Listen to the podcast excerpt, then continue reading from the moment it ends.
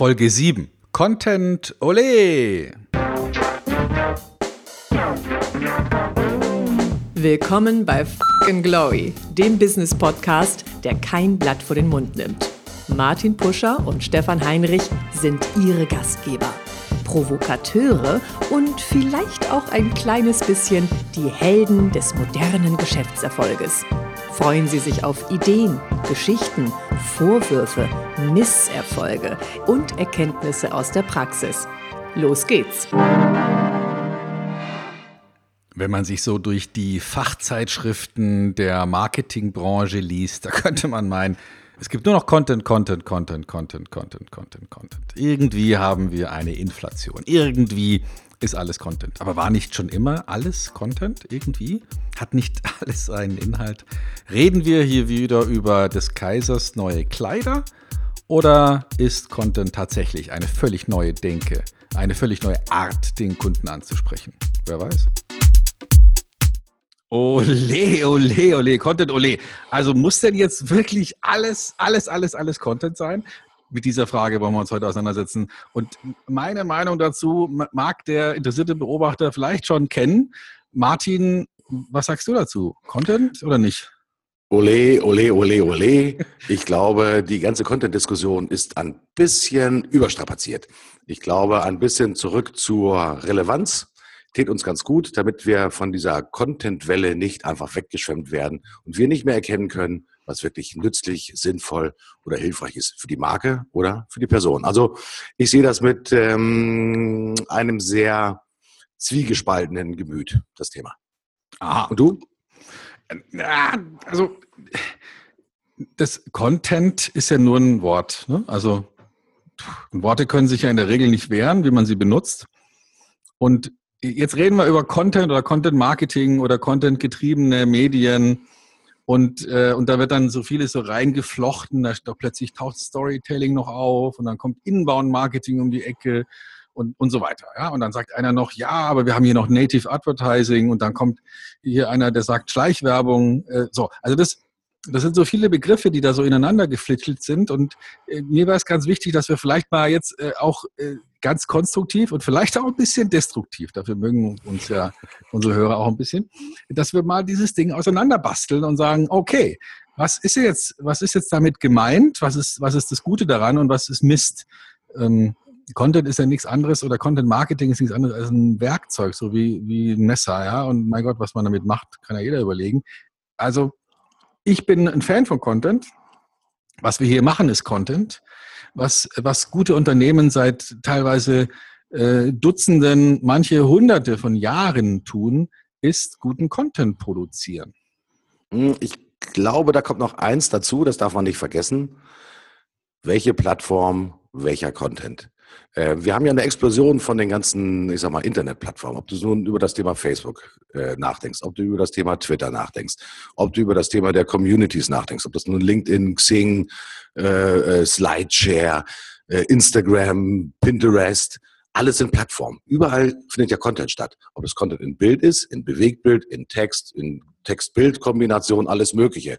Ähm, und mein Empfinden ist, ja, es ist ein Wort, es ist aber nicht nur ein Wort, sondern es ist eine Frage von Plattform, es ist eine Frage von, ja, kann ich das aufnehmen? Für wen tue ich das überhaupt? Und erreiche ich damit auch die richtigen Leute und kann ich damit etwas bewirken?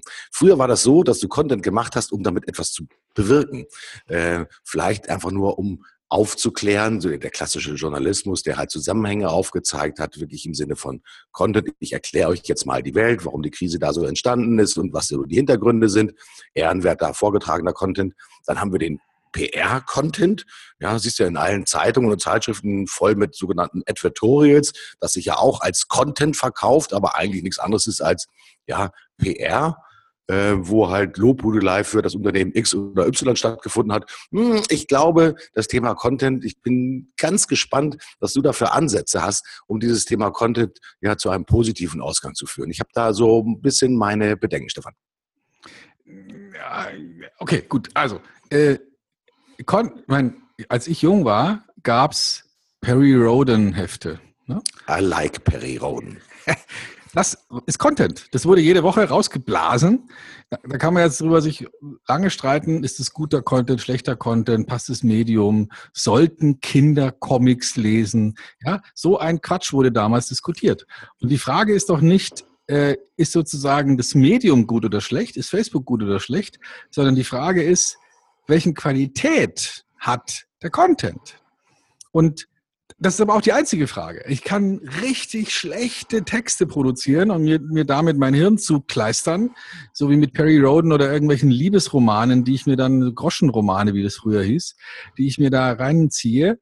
Ähm, ich kann mir schlechten Content reinziehen, ich kann mir sehr guten Content reinziehen. Also der Content an sich oder dass es Content gibt oder dass es das Wort Content Marketing gibt, das gibt es ja übrigens schon nicht so lange, aber die Technik gibt es ja schon ewig. Äh, äh, das, das liegt nicht am Content, es liegt an der Verbreitung, an der Vielzahl und an dem Mist, der rausgeht. Ich habe da eine These, Stefan. Oh. Ähm, pass auf, ähm, früher war es so, das heißt früher, äh, vielleicht bis vor 10, vielleicht bis vor 15 Jahren, da war Content, also Inhalt, in den Händen von, ich sage es einfach mal, gut ausgebildeten Leuten. Das waren erstmal Journalisten oder das waren Buchautoren oder wie auch immer, Redakteure, die sich halt darum gekümmert haben oder auch PR-Leute. Wie setzt man tatsächlich den Content so zusammen, dass er halt nach den sogenannten Nachrichtenfaktoren, das hat, lernt ja jeder Journalist im, im, ersten Semester auf der Hochschule, dass äh, Nachrichten-Content auch tatsächlich draußen beim Betrachter ankommt. Damit meine ich jetzt mal so eher so dieses, diesen beschreibenden Stil. Äh, das hat jetzt nichts mit dem fiktionalen Stil zu tun, wenn ich halt einen, äh, einen, Roman schreibe oder wenn ich halt ein Drehbuch schreibe für eine fiktionale Geschichte. Aber für mich ist das Entscheidende zu verstehen, Content war früher ein Herrschaftsprodukt, das von Menschen ausgeführt wurde, die das irgendwann mal studiert haben, gelernt haben, äh, Journalistik, PR und weiß der Teufel was, das nach ganz festen ja, festgefügten Regeln auch tatsächlich funktioniert hat.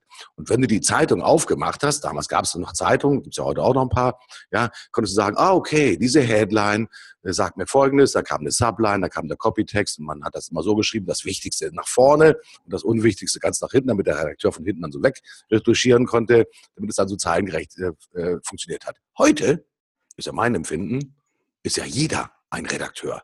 Jeder ein PR-Mann, sei es selbst PR oder wie auch immer. Also ich glaube, Content hat sich, man könnte auf der einen, sagen, auf der einen Seite sagen, entweder demokratisiert oder, andere These, banalisiert. Ich glaube, das liegt einfach daran, dass heute jeder, der schreiben kann, äh, sprechen kann und ein Video machen kann oder einen Podcast machen kann, genau das macht und dann im Prinzip sein Content wow nach draußen prägt. Aber tut uns das gut, wenn da auch die ganzen, mit Verlaub gesagt, sonstigen äh, Menschen diesen Content einfach produzieren und einfach mal nach draußen geben, Stefan? Ja, also das haben wir ja auf allen Ebenen. Ne? Also Fotografen beschweren sich darüber, dass sich keiner mehr fotografieren lässt, weil jeder in seinem Drecks-Smartphone ein, ein, Foto drin hat und deswegen sagt, hey, wieso soll ich da einen Fotografen bezahlen? Kann ich selber draufklicken, habe ich auch ein Foto. Äh, so, und die Ergebnisse kann man sich ja anschauen. Und das Gleiche passiert jetzt gerade mit dem Thema Live-Sendung. Ja, wenn jeder, Entschuldigung, voll Depp einfach auf sein Handy drauf tippt und sagt, so, ich mache jetzt eine Live-Sendung und sage, äh, hallo, könnt ihr mich sehen? Ja, prima. Äh, dann wollte ich auch noch sagen, ich bin hier gerade. Ja, äh, wen interessiert das? Das ist schlechter Content. Einfach schlecht gemacht. Ändert aber nichts daran, dass es nun mal Content ist. Und ich habe da ähm, eine ganz andere Meinung zum Thema Journalismus. Also es gab neulich einen Artikel ähm, von dem ähm, selbsternannten, ähm, wie nennt er sich? Äh, äh, Content, nee, warte mal, wie nennt er sich? Äh, Medienkommissar. Oh, genau. ja, so über drei Sterne Kommissar, zwei Sterne Kommissar, wie auch immer, Kommissar, Hauptsache erstmal. Ja. Mhm. Ähm, 7H heißt der Mann. Ähm, und, und er hat dann so ungefähr gesagt in seinem Artikel, Content Marketing killt den Journalismus. Und ich sage, Mord oder Suizid? Weil, ja, also möglicherweise hängt es ja damit zusammen, weil er schreibt ja, wir hatten den unabhängigen Journalismus, ja, und das im Prinzip unterstützt ja das, was du gesagt hast. Da waren Leute, die haben das gelernt, die konnten Artikel schreiben, die haben sauber recherchiert. Aber, äh, aber unabhängiger Journalismus? also gab es das schon mal? Nee, gab es nicht. Weil irgendeinem gehört die Zeitung und der will mit der Zeitung Geld verdienen. Der Journalist möchte ja weiterhin ein Gehalt beziehen. Und deswegen gab es noch nie unabhängige Journalisten. Sonst hätte es ja auch noch nie, also sonst müssten ja alle Nachrichten identisch sein. Also, mhm. und das ist ja nicht der Fall. Es ist vielleicht heute so, weil man irgendwie anfängt zu sparen und jeder schreibt vom anderen ab. Aber äh, es ist ja, also natürlich gibt es guten und schlechten Journalismus, aber unabhängigen Journalismus gab es noch nie. Es gab immer Leute, die entschieden haben, was wird gedruckt und was nicht. Und die haben das natürlich auf der Basis ihrer Wertemodelle entschieden. Manches wurde gedruckt, manches wurde veröffentlicht, manches nicht. Und jetzt haben wir sozusagen, wenn wir mal so die, die, die Zeitleiste ziehen vom Skriptorium, wo die Mönche Bücher abgemalt haben, ähm, ja, dann kam plötzlich der Buchdruck, wo alle gesagt haben, jetzt kann ja jeder ein Flugblatt drucken, was dann der nächste Schritt war. Ne? Jetzt kann jeder hier eine Meinung äh, vielleicht sogar heimlich verbreiten, ohne dass es die, die, die Obrigkeit weiß. Und jetzt sind wir im Blog. Und jetzt im Blog kann jeder, vielleicht ist die Fortsetzung vom Blog dann noch Social Media, jeder kann einfach seinen Scheiß raushauen. Äh, das ist jetzt einfach so. Also wir können jetzt auch nicht sagen, lass uns wieder zurück ins Skriptorium gehen. Und und bitte hört auf damit. Das ist doch Schwachsinn. Nee, wir haben das jetzt und natürlich wird sich guter Content durchsetzen. Mhm. Wie es schon immer war. Ich glaube allerdings, äh, dass du da vielleicht auch einen kleinen Irrtum aufsetzt. aufsetzt. Nochmal zurück zu den Journalisten. Ich glaube, dass wenn man heute eine, eine gute journalistische Ausbildung hatte, die ich übrigens hatte. Ja, ich habe ja früher für Tageszeitungen, äh, für Radio und auch für den Fernsehen äh, gearbeitet. Und ich habe das sogar studiert, tatsächlich. Ähm, und mir wurde damals beigebracht, wie man Nachrichten und wie man überhaupt Geschichten aufbereitet, so dass sie halt, ich sage mal, nach dem äh, Prinzip von Relevanz ja, Verständlichkeit, Lesbarkeit und so weiter und so fort, diesmal so aufbereitet sind, dass deine Zielgruppe, die du ja hast, sei es Tageszeitungsleser oder sei es Radiohörer, natürlich auch wirklich verstehen, was du sagst, dass du Zusammenhänge erklären kannst und so weiter und so fort. Ich bin persönlich ein riesengroßer Freund davon, dass man etwas versteht von dem, äh, worüber man kommuniziert und dass man es auch stilistisch und auch so taktisch auch einfach richtig macht. Ich glaube, das, wo, du natürlich auch ganz stark drauf abhebst, ist das Thema, dass heute wirklich jeder, der, hm, ich sag mal, noch nicht mal einen Bleistift halten kann, aber eine, eine Taste drücken kann, sagst du so ganz platt, heute zu einem Content-Produzenten, ich sage nicht Content-Redakteur, sondern zu einem Content-Produzenten wird. Und die, die Schwierigkeit, die wir, ich glaube, in der heutigen Zeit haben, ist, dass wir bei dieser Menge, die tatsächlich produziert wird, von ehrenwerten, seriösen Journalisten, von halbseriösen Journalisten, von PR-Leuten, aber auch von sonstigen, dass wir halt sozusagen nicht mehr die Spreu vom Weizen trennen können. Dass wir einfach sozusagen mit Worthülsen oder mit, mit, ja, mit Elementen zusammengeballert werden und wir kaum noch erkennen können, was ist gut, was ist nützlich, was ist hilfreich, was ist einfach nur unterhaltsam. Äh, diese Welle, die da über uns hinüberschwappt, äh, ist so irre, dass selbst sozusagen unsere Kinder und die Kinder unserer Kinder möglicherweise irgendwann nicht mehr erkennen können, oh, ist das für mich von Relevanz oder ist es nicht von Relevanz, sondern wir werden einen riesengroßen Content-Brei generieren, aus dem man wirklich nur durch intelligente, vielleicht nachdenkenswerte Filtermodelle halt den für sich relevanten Content halt herausfinden muss. Das finde ich schwierig und ich finde das auch ein bisschen gefährlich. Auf der anderen Seite ist das natürlich ganz klar adressiert. Jeder wird heute zum sogenannten Content-Produzenten. Und es ist natürlich klar, dass wenn die Journalisten den, den Job nicht richtig machen und sich auch nicht sozusagen den geänderten Gewohnheiten hinstellen, so wie das der Herr Siebenhaar beschrieben hat, dass die sich natürlich selbst in Anführungsstrichen äh, wegtorpedieren. Ich habe übrigens ein gutes Beispiel, wie auch die Weiterentwicklung von, ich sag mal, gutem Content mit den modernen Medien auch kombiniert werden kann. Ich habe letztens eine eine, eine Live-Reportage eines Bildjournalisten gesehen, der mit seinem iPhone eine wirklich, du wirst es nicht glauben, eine fast, ich sag mal, anderthalbstündige Sendung gemacht hat, über sein iPhone live bei Bild tatsächlich zu sehen. Es ging darum, um einen Tauchereinsatz im Hamburger Hafen, wo ein verschwundener äh, eine verschwundene Person gesucht wurde. Und er hat quasi anderthalb Stunden sagen, wirklich live berichtet, hat die Kamera überall dahin gehalten, wo was war und so weiter und so fort. Und als ich mir angeguckt habe, wie viele Leute diesen Livestream verfolgt haben, da war ich absolut platt. Also wirklich eine Reportage über anderthalb Stunden. Ich glaube, das war eine sechsstellige Zahl von Leuten, die sich genau diese Facebook, über Facebook live gestreamt, aber auf der, Bild, auf der Bildplattform, dass das unheimlich gut funktioniert. Warum hat das gut funktioniert? Aus meiner Sicht heraus? Weil dieser Journalist, das ist ein echter Journalist, also kein, kein dahergeschrubbter, äh, es verstanden hat, auch wirklich dem Zuschauer mitzunehmen auf die Reise, ihm auch sozusagen durch die intelligente Fragestellung, er war dann auch im Dialog mit Tauchern, Polizei und weiß der Teufel was, wirklich auch wirklich nützliche Informationen zu geben.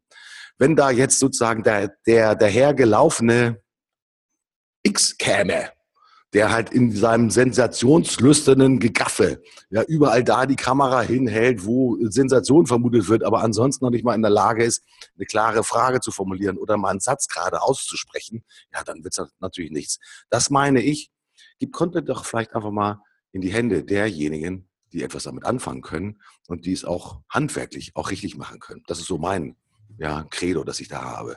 Ja, nur, ähm, nur das, äh, lieber Martin, das wird von alleine passieren. Weil, weil warum sollten die Menschen sich einen Scheiß anschauen, wenn sie was Gutes sehen können? Mhm. Wenn aber jetzt der Mensch, der da äh, zufällig am Hamburger Hafen steht und etwas erzählt über diesen Einsatz von Rettungstauchern, der einzige Journalist ist, der vor Ort ist, weil ähm, irgendwelche äh, lokal ansässigen Medien der Meinung sind, dass man Kosten sparen muss, dann müssen wir uns möglicherweise damit abfinden, egal ob der jetzt besonders gut oder besonders schlecht ist, er ist halt nun mal der Einzige, der momentan berichtet. Mhm. Und ähm, wenn, wenn jemand ähm, jetzt, äh, ja, ähm, sozusagen der Einzige ist, der da ist, dann, dann ist er eben der Einäugige unter den Blinden. Aber das wird ja nicht für immer so sein. Mhm. Ich möchte jetzt mal ein Beispiel machen von einer Sache, die, die es schon ewig gibt. Ähm, vielleicht hast du davon gehört, vermutlich schon. The Furrow geschrieben F-U-R-R-O-W, The Furrow. Mhm. Ähm, findet man unter John Deere Furrow. Ich mache den Link natürlich dann nachher auch in die Show Notes rein. Und es handelt sich hier um eine Zeitschrift, eine Zeitung, die existiert seit, ich muss es lügen, aber ich glaube 1896 oder so. Mhm, ja, also eine ganze Weile. Und diese Zeitschrift ist eine Zeitung, die mh, hm, ausgerichtet ist für Farmer, mhm, La mhm. Landwirte. Landwirt, das ist eine Landwirtschaftszeitung. Okay? Und äh, da gibt es schöne Bilder und da gibt es Informationen über, über Saat und äh, über Equipment und äh, über alles Mögliche. Das ist eine Zeitung. Und die wird rausgebracht von einer Firma, die heißt John Deere. Und die Firma John Deere lebt davon, dass sie Landmaschinen baut. Und, und verkauft haben, wahrscheinlich auch. Ja, und verkauft. und, und das, Achtung, jetzt nochmal, 1800, also 90 plus, ich weiß nicht mehr genau, ich muss nachschauen. So, was bringt ein Landmaschinenbauer dazu, eine Zeitung zu machen für Landwirte? Ich würde sagen, cleveres Nachdenken. Weil wenn ich es hinkriege, guten Content zu bauen, der für meine Interessensgruppe relevant ist, warum sollten die dann nicht diesen Content kommunizieren? Wenn ich schlechten Content produziere für meine Zielgruppe, ja gut, dann werden die dann möglicherweise nicht kommunizieren wollen.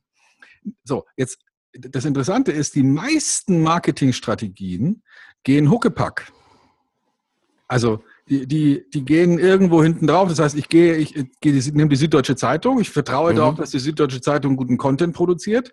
Ich schalte als Hersteller, als Anzeigentreibender, schalte ich eine Anzeige in der Süddeutschen Zeitung und äh, hoffe, dass jemand, der sich eigentlich für den Content interessiert, nicht für mich, aber für, eigentlich für den Content, dass der nicht sofort weiterblättert, wenn da meine doppelseitige Anzeige drin ist. Dass eine Werbeagentur, ähm, wie zum Beispiel diejenige, die äh, ein gewisser Jung von Matt ähm, gegründet hat, Interesse daran hat, dass es so bleibt, verstehe ich ja. Und deswegen verstehe ich ja auch seine Kritik an Content Marketing, weil er sagt, das ist Schleichwerbung und das sollte man vielleicht sogar verbieten, idealerweise, weil eben sein Businessmodell genau davon lebt, dass er Unternehmen Geld abnimmt, bunte Bilder macht und sie Huckeback auf irgendeine Reichweite draufsetzt. Ich mhm. halte es für wesentlich cleverer für Unternehmen, sich eine eigene Reichweite zu bauen. Also bedeutet das, äh, es gibt ja dieses geflügelte Wort, äh, Wort von ist Content wirklich King, könnte man dann ja sagen, die Unternehmen sind King of Content. Äh, weil in den Unternehmen so viel passiert, dass sie, wenn sie es gut machen, so wie in dem äh, Beispiel von John Deere, dass wenn sie das auch wirklich intelligent verpacken, schon seit ja, über 100 Jahren, dass sie sich damit natürlich auch ihre eigene Zielgruppe erschließen, sie pflegen, sie weiter mit relevanten Content ausstatten und damit natürlich eine treue Anhängerschaft, ich sag mal, an Lesern äh, produzieren, die dann hoffentlich bei der nächsten Wahl der Entscheidung halt nicht zu einem äh, Klaas Meer greifen, sondern halt zu einem John Deere Meer greifen und sagen, okay, dann haben sie sozusagen mit Content natürlich auch sozusagen die Prämisse verfolgt, wir wollen auch etwas verkaufen. Also das äh, verstehe ich schon, dass du sagst, Leute, wenn ihr Unternehmen seid, ihr habt es eigentlich selbst in der Hand, hier wirklich, ich sage mal, den Content auch wirklich originär auszuspielen. Es gibt einen, einen ähm, Kommunikationspsychologen, Werner Kröber-Riel, viele von denen, die von unseren Zuhörern, die vielleicht schon mal äh, studiert haben oder so eins dieser Buch, Bücher gelesen haben, Konsumentenpsychologie,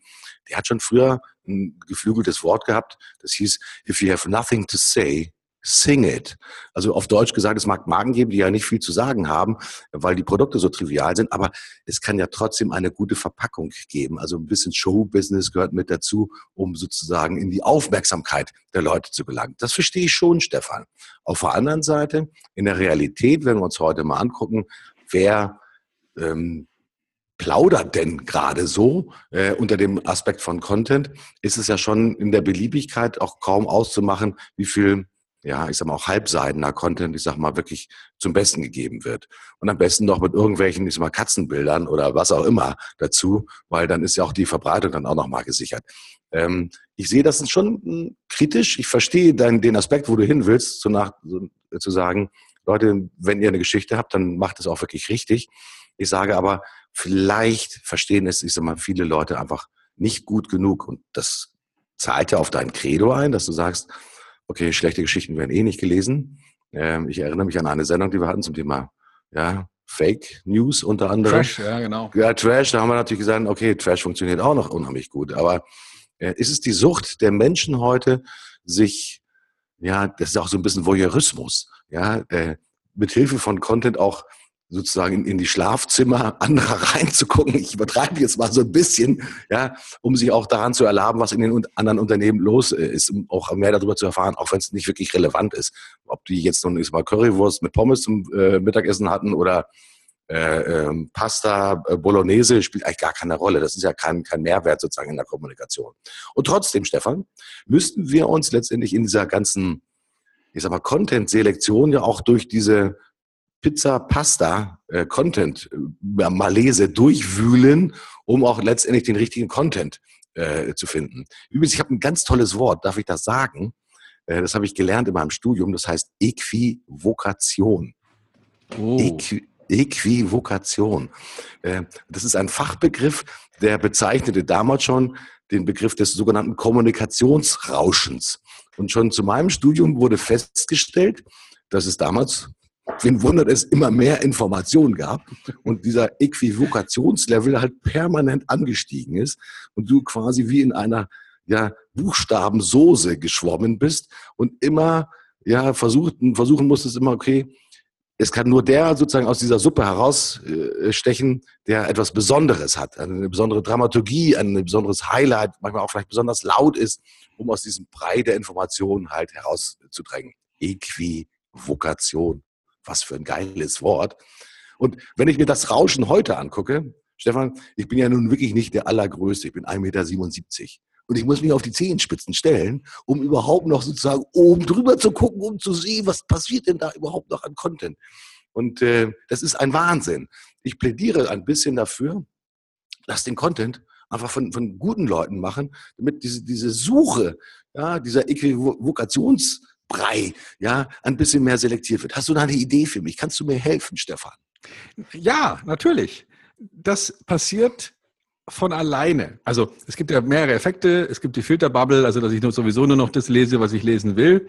Dass mir sowieso das von Social Media nur noch zugespielt wird, was ich lesen will. Ich lese nur noch die Zeitungen, die ich lesen will. Ich lese nur noch im, im Internet das, was ich lesen will. Also ich habe ja sowieso so eine Bubble. Ich bin ja nur noch in meiner, in meinem Umfeld unterwegs, wenn ich es will. Aber ich möchte auf einen Aspekt nochmal rausgehen, den du gerade gebracht hast, nämlich das Wort verpacken. Und das ist genau diese, dieses sozusagen Unterstellen von Schleichwerbung. Ne? Also mhm. es ist nicht in Ordnung, dass ein Unternehmen guten, wertvollen Content produziert, ohne zu sagen, ich will dir meinen Scheiß verkaufen.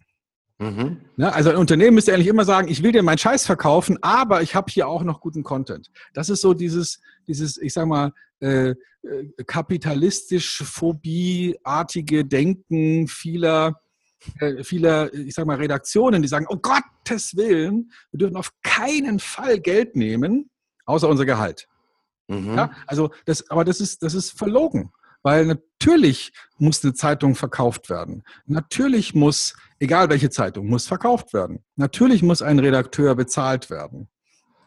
Dann zu sagen, aber wir wollen eigentlich mit Geld nichts zu tun haben, ist verlogen. Mhm. Warum mhm. sollte nicht ein Unternehmen sagen, vielen Dank, liebe Journalisten, für eure Arbeit bis hier, wir übernehmen jetzt. Mhm. Warum, sollte, warum, sollte nicht ein Fahrradhersteller sagen, vielen Dank, liebe Bike, dass ihr uns ab und zu mal besprochen habt. Wir finden aber eure Zeitung scheiße und wir haben auch keine Lust mehr, eure Zeitung weiterhin zu finanzieren durch ganzseitige äh, Anzeigen. Wir machen unsere eigene Zeitung. Ja? Ähm, die einen oder zwei eurer besten Journalisten werden wir vielleicht einstellen, vielleicht. Und wir produzieren besseren Content, als ihr euch jemals zu träumen gewagt habt danke nochmal, tschüss, macht's gut ähm, und viel Erfolg. Ja, also, verstehst du, da ist doch nichts dagegen einzuwenden. Natürlich aus der Sicht der Journalisten durchaus. Mhm. Aber aus Sicht äh, einer, einer erwachsenen Welt kann man nur sagen, hm, naja, wenn der Content wirklich besser ist, als das, was vorher von Bike gemacht wurde, dann kaufe ich jetzt vielleicht keine Bike mehr, sondern abonniere mehr oder weniger kostenlos ähm, diesen Content. Und jetzt werden noch andere Dinge passieren. Also es gibt einen, einen Vordenker in den USA, der Mann heißt Joe Polizzi und der hat ein Buch geschrieben, das heißt Content Inc. Und mhm. um das in einem Satz äh, auf den Punkt zu bringen, er, er plädiert dafür, dass Marketing zum Profit Center wird. Also das, heißt, also das heißt, er sagt, ähm, der Content, den ihr baut, der muss so gut sein, dass eure Kunden dafür zahlen und euch lieben und den restlichen Kram auch noch kaufen. ja, ich finde, gerade bei dem Thema Bike, ich finde das so, so trefflich, da stimme ich dir zu 100 Prozent zu. Diejenigen, die äh, Bikes bauen, sich auch mit der Entwicklung von Bikes beschäftigen, äh, die wahrscheinlich auch wahnsinnig viele Tests machen und so weiter und so fort. Die wissen doch wahrscheinlich ganz genau, worauf es ankommt. Auf welche Legierung, ja, die machen Kundentests, machen, besprechen das zusammen mit Kunden. Kunden sind ja häufig über Crowd Engineering schon selbst in die Entwicklung mit eingebunden.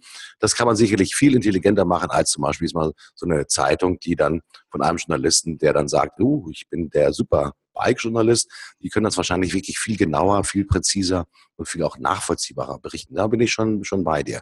Aber heißt das dann im Umkehrschluss, dass ich mit nur ganz kurz mal auf die Journalisten komme, dass wir diese ganzen Zeitungen, die wir heute noch an den Kiosken sehen, ob das Bahnhofskiosk ist, äh, Flughafenkiosk oder in den Innenstädten, dass das in Anführungsstrichen Auslaufmodelle sind, äh, oder siehst du, dass dann sozusagen der klassische Job des Journalisten immer noch sozusagen seine Berechtigung hat? Oder werden die guten Journalisten möglicherweise zu den erfolgreichen Marken rübergehen und dort sagen, ich baue hier neue Geschichten mit der Marketingunterstützung einer starken Marke, um dort auch nach journalistischen Prinzipien jetzt mal geilen Content auch zu liefern? Fragezeichen. Äh, es wird beides passieren. Also zum einen haben wir heute auf Instagram Fitnessleute, sowohl weibliche Frauen, die, die einfach toll aussehen, weil sie durchtrainiert sind und weil sie aufgrund dessen, dass sie eben nicht nur sagen, wie man durchtrainiert ist, sondern zeigen, wie man durchtrainiert aussieht, natürlich per se eine hohe Kompetenz ausstrahlen. Das gleiche gilt natürlich für Männer, die gut trainiert sind. Und deswegen eine riesen Followerschaft aufbauen, bei den Leuten, die sich dafür interessieren. Man mag anmerken, aus unterschiedlichen Gründen. Aber eins ist klar, ist jetzt ein Journalist, der in einer Women's Health über den Waschbrettbrauch schreibt, die bessere Ressource oder eine junge Frau, die im Alter von 25 ähm, mit mehr oder weniger täglichen oder zumindest wöchentlichen Fotos zeigt, dass sie einen verdammten Waschbrettbrauch hat. Wer ist die bessere Wer ist die bessere Instanz? Wer ist vertrauensvoller? Wem glaube ich? Egal, ob er einen Artikel journalistisch sauber schreiben kann. So, und da sind wir jetzt genau. Ja, wir sind, natürlich ist alles Content, war es schon immer. Jetzt ist es nur so, dass dadurch, dass jeder auch Content verbreiten kann, wir eine ganz andere, ganz andere Mechanismen kriegen im Zugang. Bisher konnte der Journalist bei, bei Women's Health entscheiden, welche, welche junge Frau er abbildet und, und, und welche er featured und wessen Fitnessprodukte er dadurch mehr oder weniger groß macht. Das konnte er entscheiden. Oder er konnte sagen, ich erwähne deinen Namen, aber vielleicht nur, wenn du auch eine Anzeige schaltest. Oder wenn er sehr integer war, ich erwähne deinen Namen und sie kam selber auf die Idee, eine Anzeige zu schalten. Heute ist es so, dass sie sich ihre eigene Followerschaft aufbauen kann. Das ist neu. Das ist durch die neuen Medien gekommen. Content gab es schon immer, aber jetzt ist es möglich, ihn einfach und fast kostenlos zu verbreiten und dadurch wird es relevant. Nun haben wir ja Folgendes festgestellt, vielmehr hast du das festgestellt über das Beispiel von John Deere, der Unternehmenszeitschrift. Es gibt ja viele Unternehmenszeitschriften, kann ich noch an das Lufthansa-Magazin erinnern und so weiter und so fort. Es gibt viele äh, große Firmen und große Marken, die halt über eigene äh, Publikationen auch wirklich die, die Bindung zu ihrer Zielgruppe aufrechterhalten. Und du hast vorhin auch den, den Kollegen aus Amerika genannt, der sagt, Marketing als Profit Center aufzubauen. Jetzt versuchen wir mal eine Transferleistung im Sinne von, von Business to Business halt herzustellen. Bedeutet das aus deiner Sicht, für Unternehmen, eigentlich ist mal unterschiedlicher Größenordnung, dass sie sich auch selbst Gedanken machen müssen, wo entsteht jeden Tag in Ihrem eigenen Unternehmen oder aus der Markenkommunikation heraus Botschaften, also Content, die es wert sind, auch nach draußen geprägt äh, zu werden. Weil ist es so? Das ist die erste Frage. Und das, die zweite Frage ist, ist das bei den sogenannten Social Media Leuten, die ja dann auch sehr stark von den Firmen eingestellt wurden, richtig aufgehoben, weil die sich natürlich in den Plattformen Facebook, Instagram, Pinterest etc. und äh, Twitter besonders gut auskennen? Oder würdest du dafür plädieren, äh, dass diese Social Media Leute, die eigentlich über die Fähigkeit der Bedienung einer Plattform äh, kommen, die möglicherweise durch, ich sag mal, sehr gute Content-Produzenten zu unterstützen oder möglicherweise zu ersetzen. Also erste Frage nochmal. Äh, ist es sinnvoll, dass die Unternehmen sich auf den Weg machen, in ihrem eigenen Unternehmen selbst Content, ich sag mal, als echte Marken Mehrwert zu identifizieren und auch zu reproduzieren? Und die zweite Frage ist, müssen das dann so die sogenannten Social Media Leute sein oder müssen das wirklich sehr gute Content verständige möglicherweise community-orientierte Leute sein? Die zwei Fragen interessieren mich, Stefan. Mhm. Also die, die, die Antwort auf die Frage aus meiner Sicht ist, Content Marketing ist keine Disziplin, sondern die Sache selbst. Okay, also es ist nicht mehr so, dass man sagt, komm, wir haben jetzt hier Social Media Marketing und dann haben wir noch E-Mail Marketing. Ach ja, und jetzt stellen wir hier noch, machen wir eine neue Abteilung aus, die heißt Content Marketing. Bullshit. Content Marketing ist die Sache selbst. Content wird, führt dazu, dass Menschen, die auf diesen Content in Resonanz gehen, zu Fans werden und zu langjährigen Begleitern oder zumindest zu so lange das Unternehmen begleiten, wie sie in diesem Content Resonanz finden.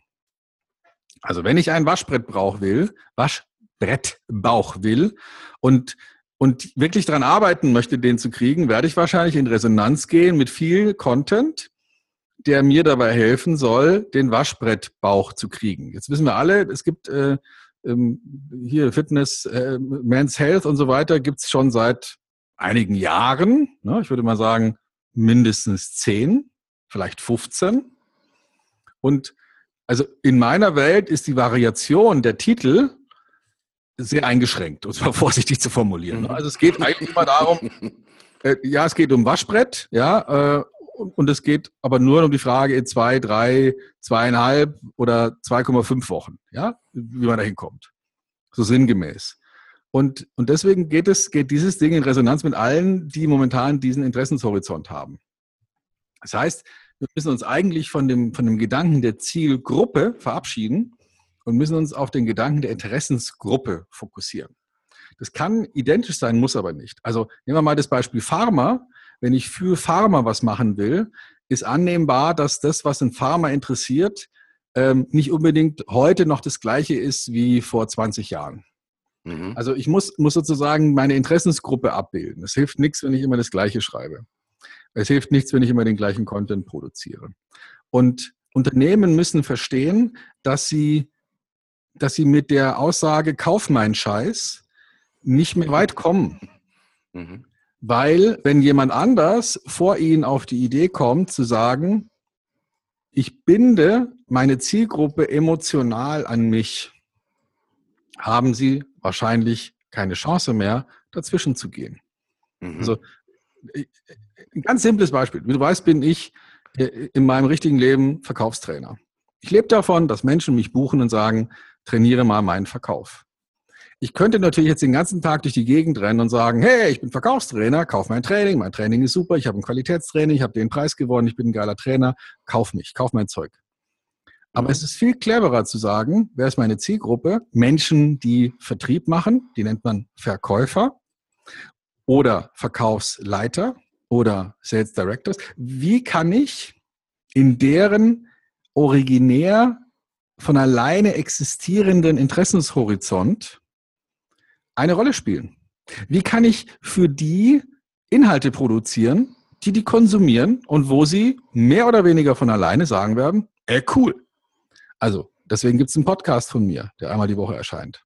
Deswegen gibt es einen Blog. Deswegen gibt es verschiedene Hörbücher, die 14-tägig erscheinen. Deswegen gibt es alles Mögliche von mir, wo die Leute einfach nur mit dem Ziel, dass Leute das konsumieren, die sagen, ich beschäftige mich mit Vertrieb.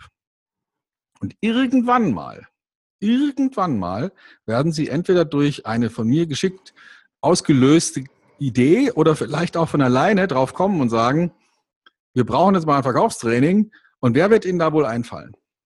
Also mhm. das ist, das ist der Gedanke. Ja? Also natürlich ist es keine Garantie, dass jeder, der, der The Furrow liest, eben nicht die Glasmaschine kauft, äh, sondern die, die John Deere Maschine. Es kann ja auch sein, dass der John, dass der The Furrow liest und trotzdem Glas kauft. Kann mhm. ja keiner davon abhalten.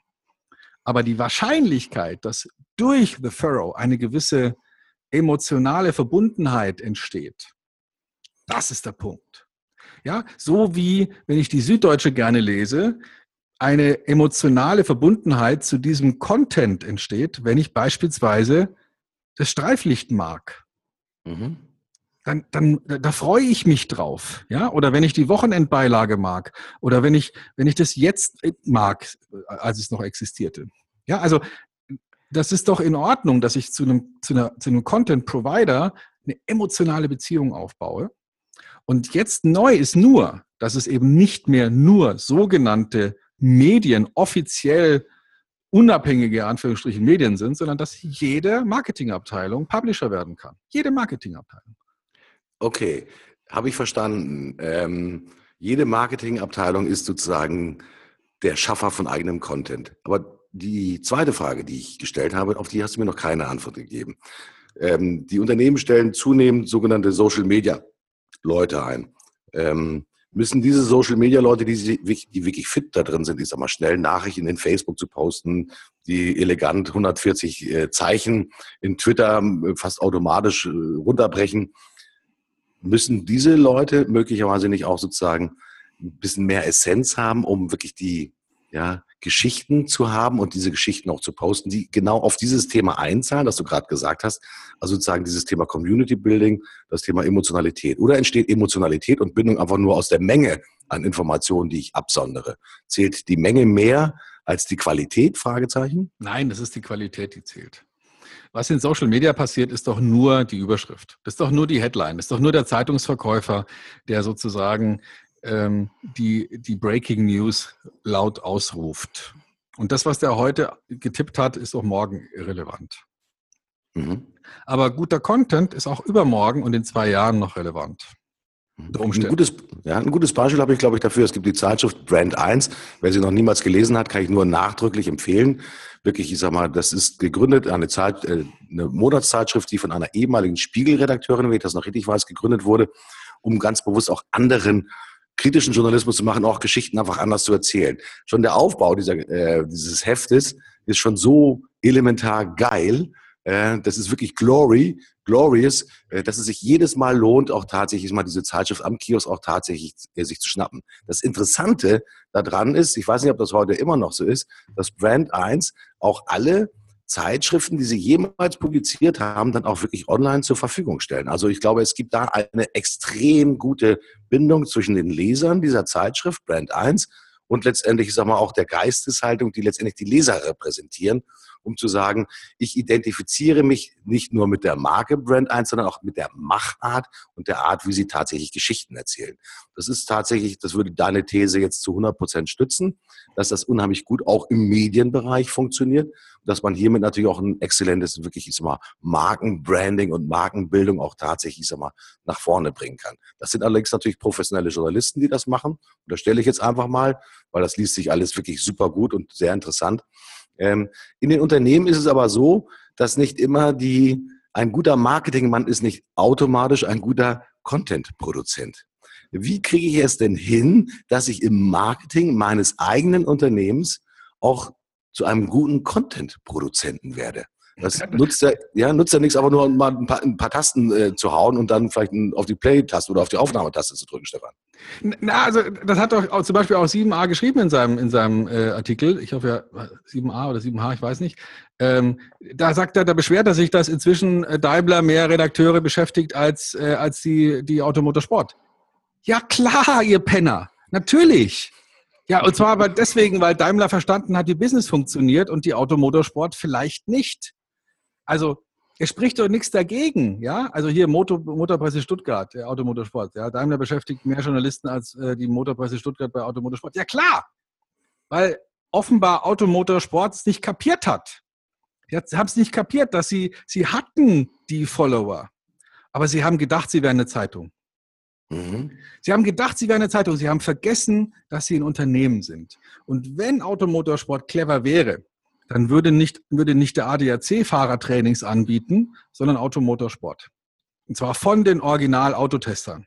Dann würde nicht ähm, der, äh, der, der, der Genfer Autosalon von irgendeinem Veranstalter ausgetragen werden, sondern von, du ahnst es, Automotorsport. Es gäbe die mhm. Automotorsportmesse.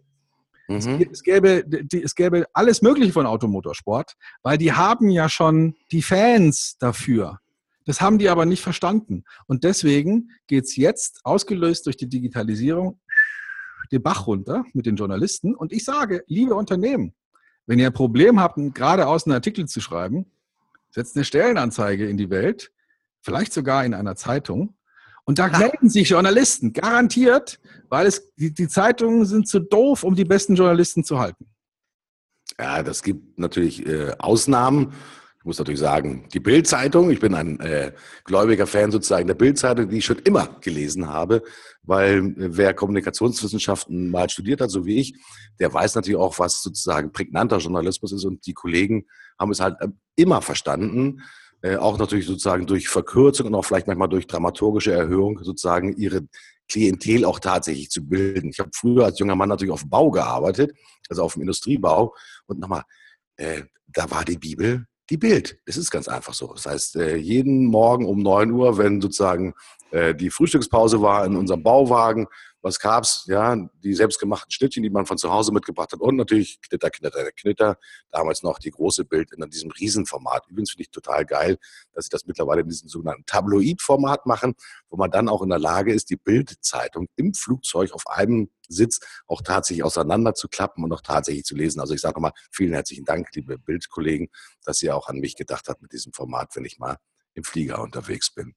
Ja, ich teile deine Einschätzung, dass die Marken mh, hm, nicht nur aufgewacht sind, sondern wirklich sehr clever sind, weil sie sind natürlich der Hort einfach von, von guten Geschichten. Also äh, heißt das für mich, guter Content gehört dahin, wo er entsteht, nämlich sozusagen in die Unternehmen.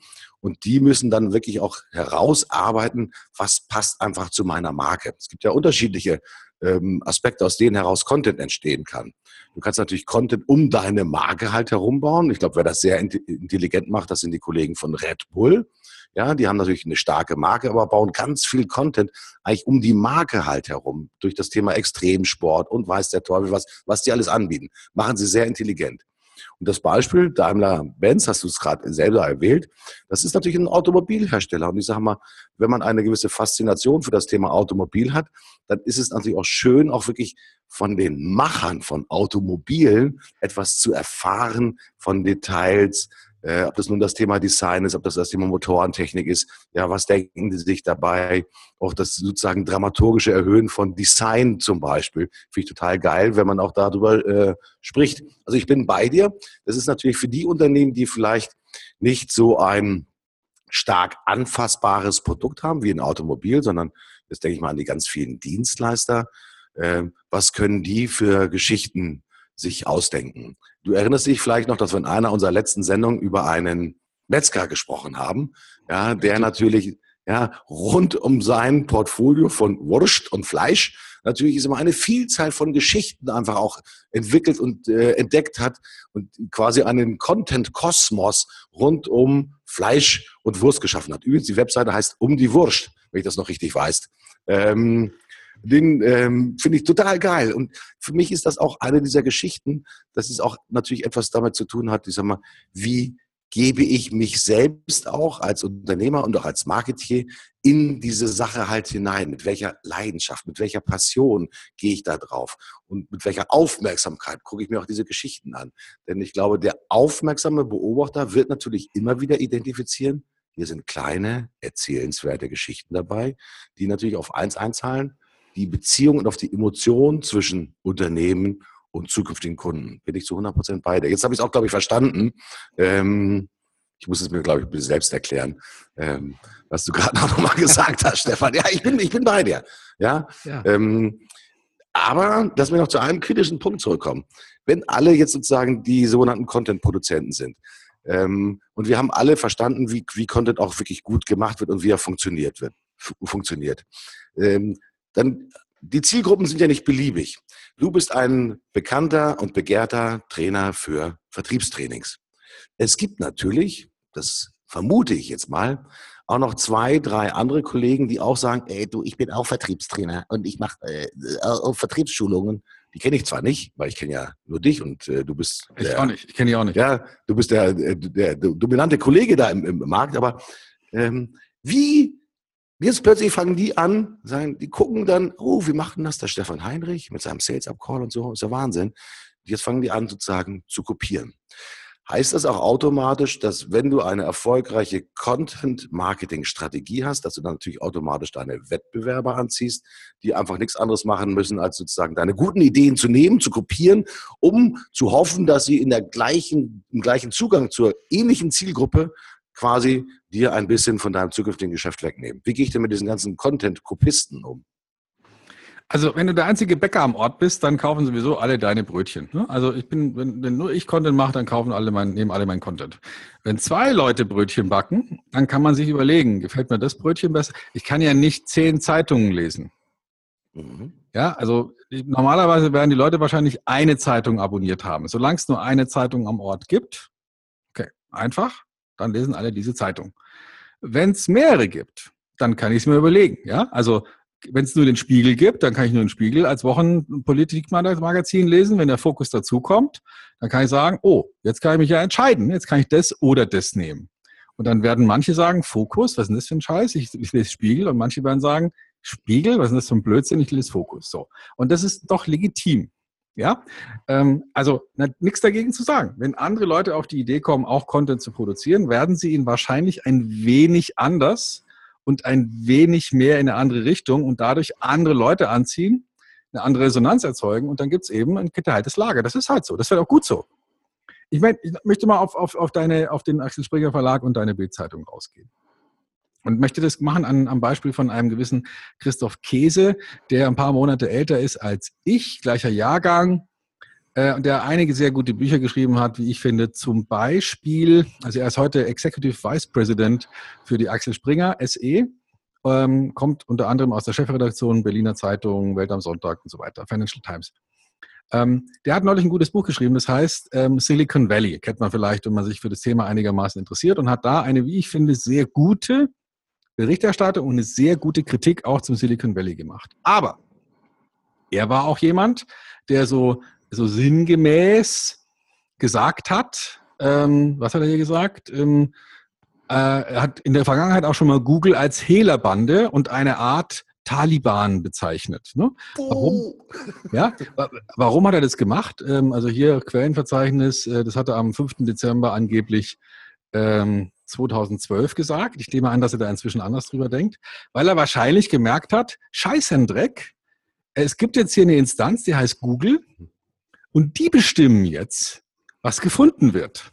Die bestimmen jetzt, was erwähnt wird, die bestimmen, was die Leute kennen und nicht mehr ich als Chefredakteur und, und offiziell von Springer intronierter äh, Welterklärer. So, und jetzt passieren plötzlich Dinge, dass eben Menschen selber entscheiden dürfen, gehe ich zu dem Bäckerbrötchen kaufen oder gehe ich zu dem Bäckerbrötchen kaufen? Lese ich beim Heinrich die Artikel über Vertrieb oder kaufe ich mir eine Vertriebszeitschrift? Oder kaufe ich mir ein Buch? Vielleicht kaufe ich mhm. mir kein Buch mehr. Vielleicht kaufe ich mir jetzt ein Buch vom Heinrich, weil das, was er schreibt, gefällt mir und das möchte ich nochmal. Wie auch immer. Das kann ich jetzt alles selber entscheiden. Und ob jemand gefunden wird oder nicht, entscheidet plötzlich so eine Art demokratisches, du wirst halt gefunden, wenn du beliebt wirst. Und das gefällt, denke ich mal, so der, ohne jetzt immer so nahe zu treten, der Kategorie äh, Chefredakteur ja überhaupt nicht, ja, weil die ja gewohnt sind, in der Redaktionssitzung höchstpersönlich zu entscheiden, was schafft's auf die erste Seite und was nicht. Und jetzt plötzlich entscheidet Google, was auf die erste Seite der Suchergebnisse kommt. Das ist ja eine Frechheit. Da war gar kein Chefredakteur beteiligt. Kann ich schon mhm. verstehen aus der Perspektive heraus. Aber ähm, es geht eben jetzt, sich mit neuen Verhältnissen ähm, abzufinden. Und dazu gehört zum Beispiel, dass jedes Unternehmen selbst entscheiden kann, möchte ich auf Seite 1 oder nicht. Mhm. So, und das ist jetzt, wenn man das von, von ganz oben betrachtet, ja, wie soll ich denn auf Seite 1 kommen? Aber wenn man jetzt mal runterguckt und sagt, ich mache hier, was weiß ich, eine Maschine, mit der man Bleche biegt, ja, und in diesem Umfeld gibt es äh, vielleicht einen, einen, einen Haufen von 20, 30, 40 ähm, relevanten Worten, mit denen sich meine Kunden beschäftigen. Da behaupte ich, es ist mit einem für ein Marketingbudget eines solchen Unternehmens geradezu lächerlichem Aufwand möglich, für die wichtigen Keywords, nennen wir sie mal die, die Kompetenzwolke, mhm. die, die für mich relevant ist, dass ich für meine Kompetenzwolke als Unternehmen Content erstelle innerhalb von einem Zeitraum von, ich sag mal, sechs bis 18 Monaten, der so klasse ist, dass ich mein eigenes Branchen-Wikipedia werde. Mhm. Und niemand mehr dran vorbeikommt, sich mit mir auseinanderzusetzen, weil einfach wir sozusagen die Know-how-Bringer sind. Und zwar ausführlicher, besser, besser verdrahtet, besser verlinkt, besser diskutiert, als, als als eine Zeitung oder eine Fachzeitschrift es jemals könnte. Und was ist bitte daran schlecht, wenn jemand, der sich gerade für ein bestimmtes Thema interessiert, in Resonanz geht mit so einer, mit so einer Content, mit so einer Begrifflichkeitswolke, mit so einer Fachbegriffswolke und dann sagt, wow, das ist ja cool, den gebe ich jetzt mal als Währung meine Identität. Ich hätte gerne per E-Mail noch mehr Informationen, um dann vielleicht irgendwann später mal tatsächlich angesprochen zu werden und zu sagen, willst du nicht mal jetzt eine Landmaschine oder eine Blechbiegemaschine oder eine Kunststoffmaschine oder eine Buchdruckmaschine kaufen? Mhm. Ein, ich bin bei dir, weil du es auch so trefflich erklärst, Stefan. Und du hast mir eben gerade nochmal ein weiteres Stichwort geliefert, ist das Thema sozusagen Content in der Interaktion. User-Generated Content war eine Zeit lang mal ein riesengroßes Stichwort, das so durch die Presse durchwaberte. Äh, was kann, wenn ich ein Unternehmen bin, der das guten Content zu, sein, äh, zu seiner Community, zu seiner Zielgruppe bringen will, dass der Experte werden will. Welche Rolle spielen in Anführungsstrichen die Kunden als Mitautoren? Mit ganz kleiner äh, Seitenschlenker. Ich war früher begeisterter Leserbriefschreiber.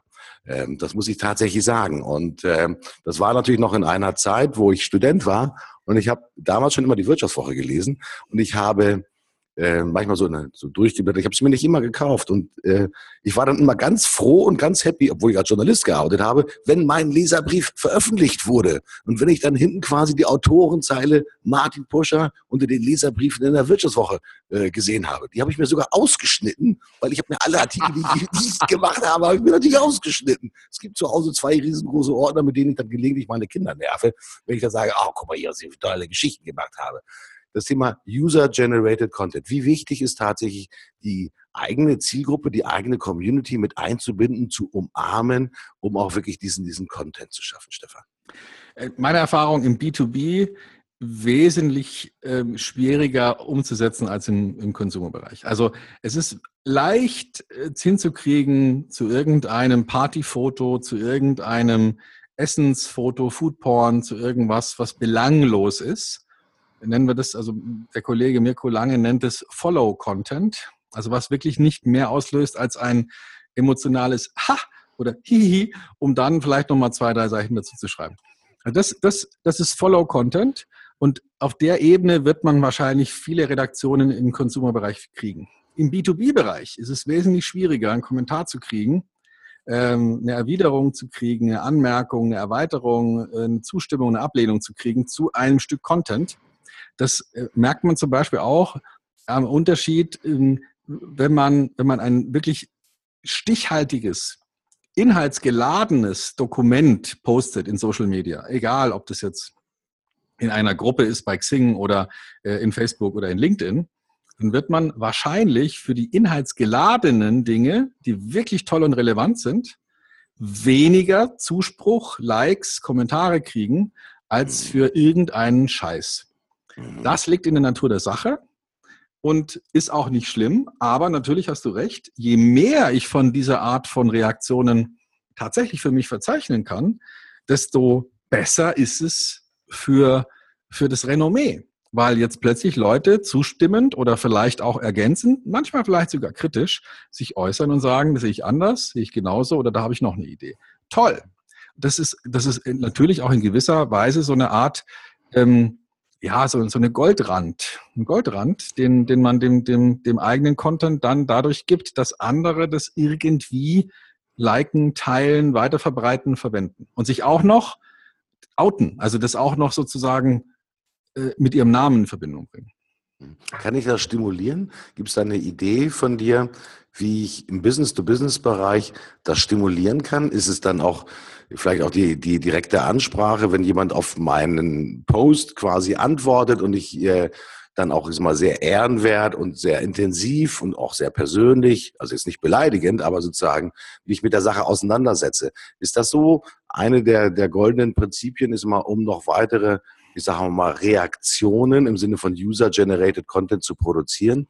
Oder hast du da eine andere Idee, wie ich das sozusagen stimulieren kann? Wir wollen ja auch unseren, unseren Zuhörern noch ein paar Tipps geben, Klar. wie sie dann natürlich auch selbst diesmal für sich es ausprobieren können, ich sage mal, zu neuen Content-Ideen zu gelangen und möglicherweise auch noch dichter an ihre Zielgruppe halt heranzurücken. Also äh, die einfachste Möglichkeit übrigens auch im richtigen Leben, eine Reaktion hervorzurufen, ist eine Frage stellen. Mhm. Und äh, insofern wäre es eine gute Idee, einfach eine Frage zu stellen. Also das kann fancy sein im Sinne von, ergänze diesen Satz. Content Marketing ist Punkt, Punkt, Punkt. So, äh, ja, da werden sich wahrscheinlich viele dazu hinreißen lassen, da mal eben sich äh, mit, mit, einer Aussage zu versteigen. Oder eine Frage zu setzen im Sinne von, ähm, welche drei äh, oder welche eine oder welche sieben Content-Ideen haben Ihnen bisher am besten gefallen? Um jetzt mal bei unserem Thema zu bleiben. Ne? Wenn ich Landmaschinen produzieren würde, würde ich vielleicht sagen, ähm, welche Herausforderungen im Zusammenhang mit dem, äh, mit dem Zuschnitt Ihrer Anbaufläche sind denn die größten? Ja? Oder äh, welche, welche äh, eine Sache hätten Sie sich schon vor Jahren gewünscht, dass ein Landmaschinenhersteller oder ein Hersteller von, was weiß ich, Mähdreschern ähm, berücksichtigt? I don't know. Ja? Also Fragen stellen. Oder einfach nur, was halten Sie davon? Mhm. Finde ich eine gut, ja. Ist, glaube ich, so ein journalistisches goldenes Prinzip, ist mal, wer Fragen stellt, kriegt natürlich auch Antworten. Äh, ich glaube, so ein bisschen auch in Vergessenheit geraten, weil heute natürlich viele einfach erstmal nur senden und gar nicht sozusagen empfangen wollen. Ich glaube, das ist eine ganz wichtige Unterscheidung. Äh, Leute, wenn ihr draußen Content macht, stellt doch auch mal eure Ohren auf Empfang. Es geht nicht nur darum, etwas zu senden, sondern in erster Linie etwas zu empfangen. Letztendlich eine Reaktion, äh, eine Zustimmung, auch eine Ablehnung, vielleicht eine, andere Note, eine andere Perspektive vielleicht mit einnehmen zu können. Äh, mein Empfinden ist bei den vielen sozusagen Content-Strategien, die wir natürlich jeden Tag sehen und auch beobachten, dass viele Unternehmen sich einfach auf den, auf die Stufe des Senders stellen, unheimlich intensiv, laut, hochfrequent in den Markt hinein erzählen, oder blasen, was auch immer. Aber dann, wenn etwas zurückkommt und eine, ja, eine ehrliche sozusagen Antwort auch erwartet wird, dann eigentlich erstmal up, still sind. Ja, und sagen, oh, da hat jemand geantwortet. Ja, darauf bin ich gar nicht vorbereitet. Ich bin eher Sender statt Empfänger. Ich glaube, das ist auch einer der, der tatsächlichen Kritikpunkte, den man sich heute beim Thema Content Ole ja auch tatsächlich stellen muss. Content ist nichts anderes sozusagen als eine Information, die ausgetauscht wird zwischen Sender und Empfänger. Aber sie soll eigentlich einen Dialog ermöglichen. Das bedeutet, da soll eigentlich auch wieder etwas zurückkommen.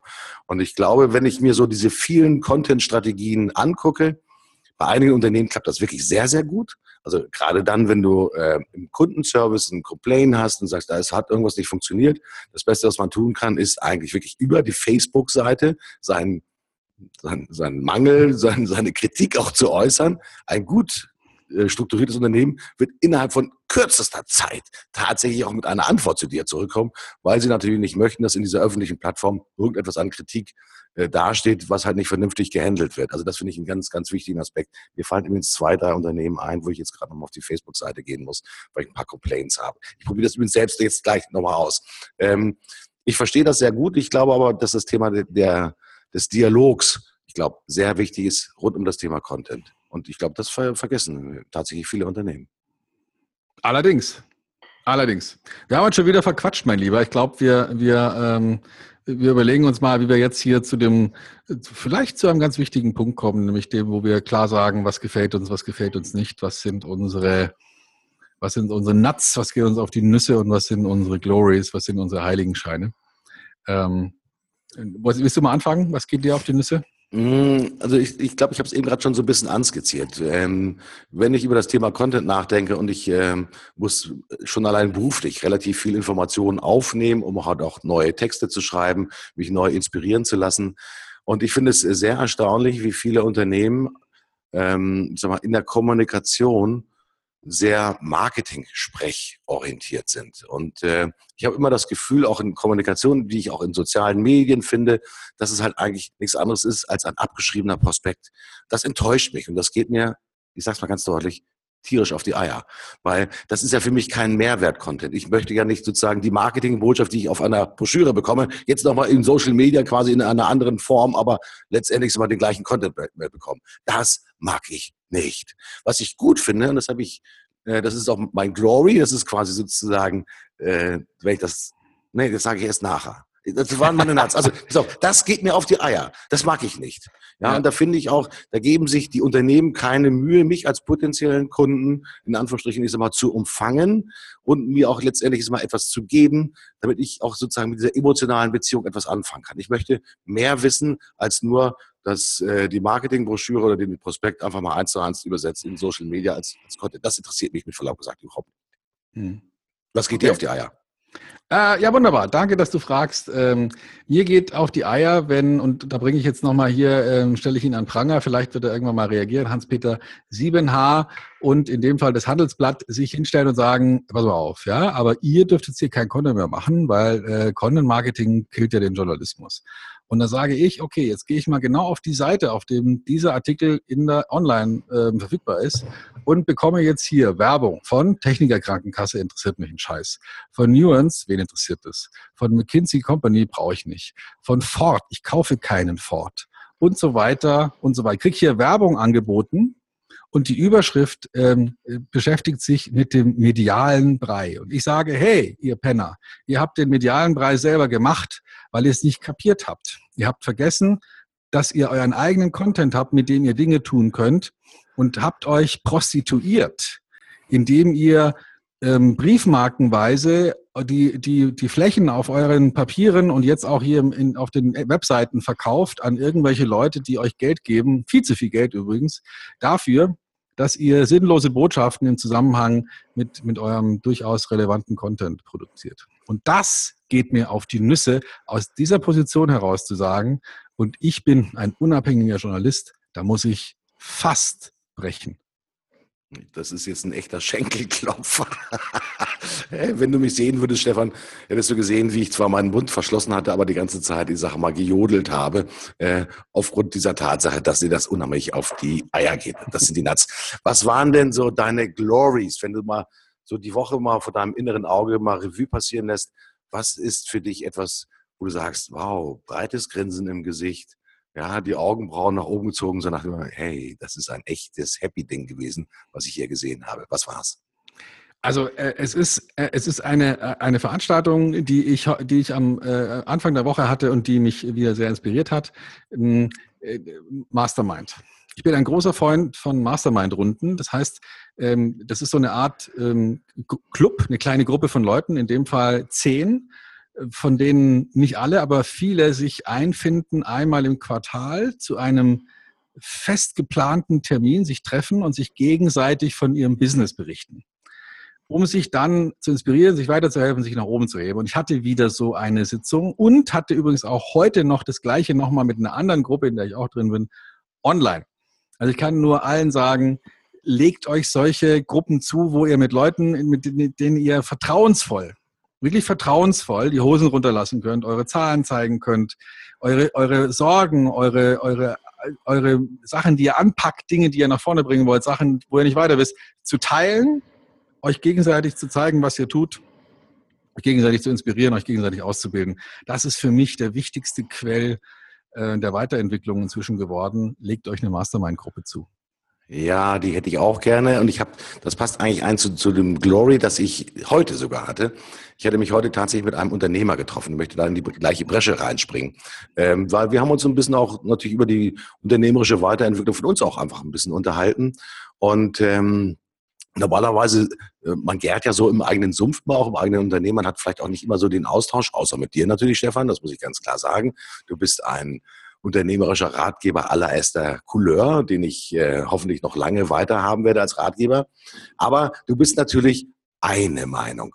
Und das Wichtige ist, glaube ich, auch, mehrere Meinungen tatsächlich zu haben. Denn wir neigen dazu, äh, das ist, glaube ich, so ein Manager oder auch ein Eigentümersyndrom, man wird immer dann man neigt dazu, sich die Geschichten anzuhören, die einen selbst auch bestätigen. Also nach dem Motto, äh, ich komme aus der Dusche raus und dann möchte ich auch schon sofort den Applaus haben. Das sagt meine Frau dann zu, äh, zu mir. Äh, also und, die, das auf, die, und den aufgewärmten Bademantel. Ja, ja, ja, es ist so geil, ja. Aber es ist das Thema Perspektivenreichtum.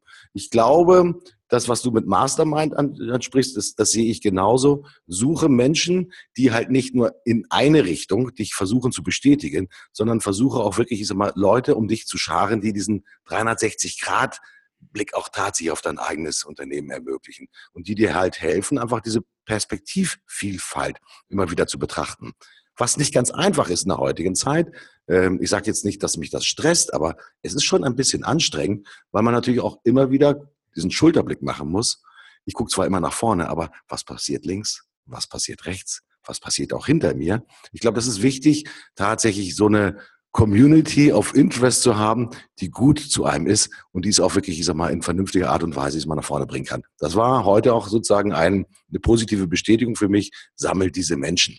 Ähm, das andere, was ich noch dazu fügen möchte, ist, ähm, geht auch noch so ein bisschen in die Richtung Glory, was du gerade gesagt hast, ist, wir haben heute mit den modernen Medien von Web Collaboration und allem drum und dran die Chance, nicht nur im persönlichen Dialog diese Informationen auszutauschen, sondern auch einfach letztendlich übers Web auszutauschen. Und äh, ich bin ein riesengroßer Fan davon, zum Beispiel, ob das nur Skype ist oder andere Tools, auch manchmal abends, das will ich gar nicht verschweigen, mich mit jemandem zu unterhalten. Dann habe ich dann auch schon mal gerne ein Glas Wein in der Hand wir sitzen uns gegenüber, schauen uns an. Der andere Kollege sitzt 800 äh, Kilometer von mir entfernt, aber man hat das Gefühl, im Gespräch bei der Flasche Wein oder bei dem Glas Wein tatsächlich ganz nah zu sein. Also das Thema persönliche Kommunikation ist, glaube ich, mega, mega wichtig. Aber ich sag mal, nutzen wir einfach die Möglichkeiten, die uns die moderne Elektronik und die moderne Collaboration bietet, auch sozusagen diese Gespräche auch einfach mal face to face über einen Bildschirm zu führen. Das ist sozusagen mein zweiter Glory, den ich heute nochmal mitbringen möchte. Stefan, wir sind fast durch. Ja, wir sind, wir sind wirklich fast durch. Seid lieb zueinander und redet miteinander. Das ist vielleicht heute unsere, unsere mh, hm, konstruktive Abschlussbotschaft. Oh ja, wir reden miteinander. Stefan, können wir schon einen kleinen Ausblick machen, was wir als nächstes haben werden? Na, ich, ich bin jetzt schon ein bisschen so, so an, angefixt durch, durch das Thema Content und vielleicht können wir uns ja mal die andere Seite anschauen. Also wirklich den, nicht unbedingt den Trash, aber so diesen, die Belanglosigkeiten. Ja, also uns mal genau überlegen, so dieses Nona. Weißt du, die Österreicher sagen ja gerne Nona, wenn sie meinen, also gerade die Wiener, wenn sie, wenn ich sage, schau mal die Ablissbrüder, sagt der Nona, das sehe ich doch selber. Also dieses, ja, dieses, äh, dieses, ja, weiß, sehe ich doch, ja, weiß ich doch, kenne ich doch, das mal in, in also die, die, diese Banalisierung von Content mal genau anzuschauen und zu überlegen, ist es Strategie oder ist es einfach Dummheit? Finde ich ein geiles Thema. Ich werde mich darauf vorbereiten, Stefan. Ich freue mich auf die nächste Sendung mit dir. Und äh, vielleicht für unsere Zuhörer, wenn Sie natürlich gute Ideen haben und Inspiration für uns, äh, wie es mit welchen Themen es weitergehen soll, natürlich schreiben. Äh, wir sind verfügbar. Und zwar, wie, Stefan, sag's doch mal ganz kurz unseren Zuhörern. Einfach Fuck in Glory, also Fuck ein N und dann Glory, englisch geschrieben, fuckinglory.com. Dort draufgehen, da gibt's einen Button auf jeder Seite, wo man ähm, unten sagen kann, ich habe noch eine Idee, ich habe noch ein Thema und dann draufklicken, Thema eingeben, anonym natürlich, wer will, auch gerne mit Namen, aber gerne anonym an uns schicken. Wir werden es aufbereiten, wir schauen es uns an. Gerne auch Fundstücke, gerne auch Sachen, die vielleicht ähm, mal dringend kritisiert werden müssen oder Sachen, die dringend gelobt werden müssen. Einfach mal rüberschicken. Wir kümmern uns drum fuckenglory.com. Wir freuen uns drauf. Geile Sendung. Vielen herzlichen Dank. Ich sage an dieser Stelle Tschüss. Bis zum nächsten Mal. Euer Martin Puscher. War ein langes Brett, lange Sendung. Tschüss Martin. Tschüss alle. Das war Stefan Heinrich.